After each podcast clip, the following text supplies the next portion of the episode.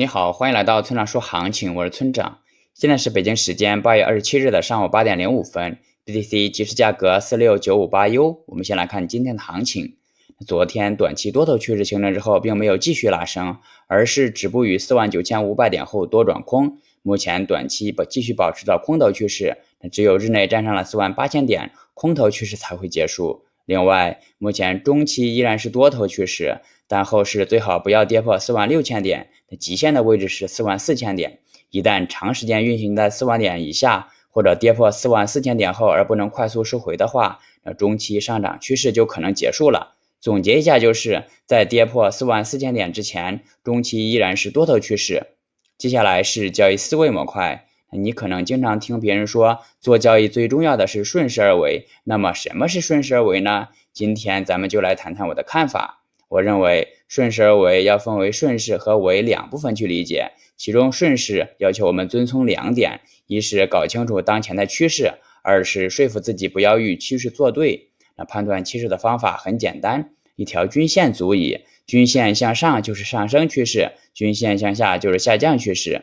然而，我发现有相当一部分同学是不理解这点的。他们认为技术分析就是预测行情的涨跌。每当预测出错时，总有那么几个人跳出来要喊几嗓子。而我认为，日内的小趋势随时都可能变化。那唯一不变的就是我们时刻要记住顺势，不能与趋势作对。那也就是不要试图去预测行情，而是要耐心的观察行情的发展。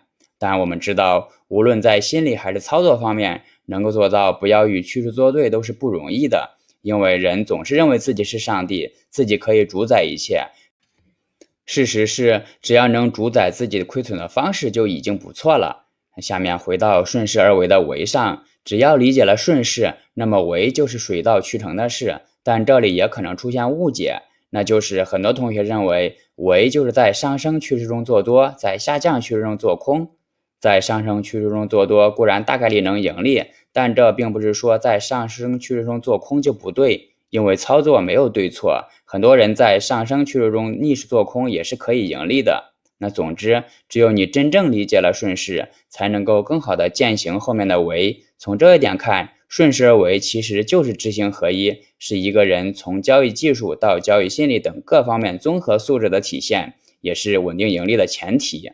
最后，请大家一定要明白，千万不要根据预测来做交易。交易是需要考虑到具体信号、盈亏比以及仓位管理的。用预测指导交易，并不能实现长期稳定的盈利。如果你想学习具体操作以及稳定盈利的技巧，请查阅今天的策略版分析。拜拜。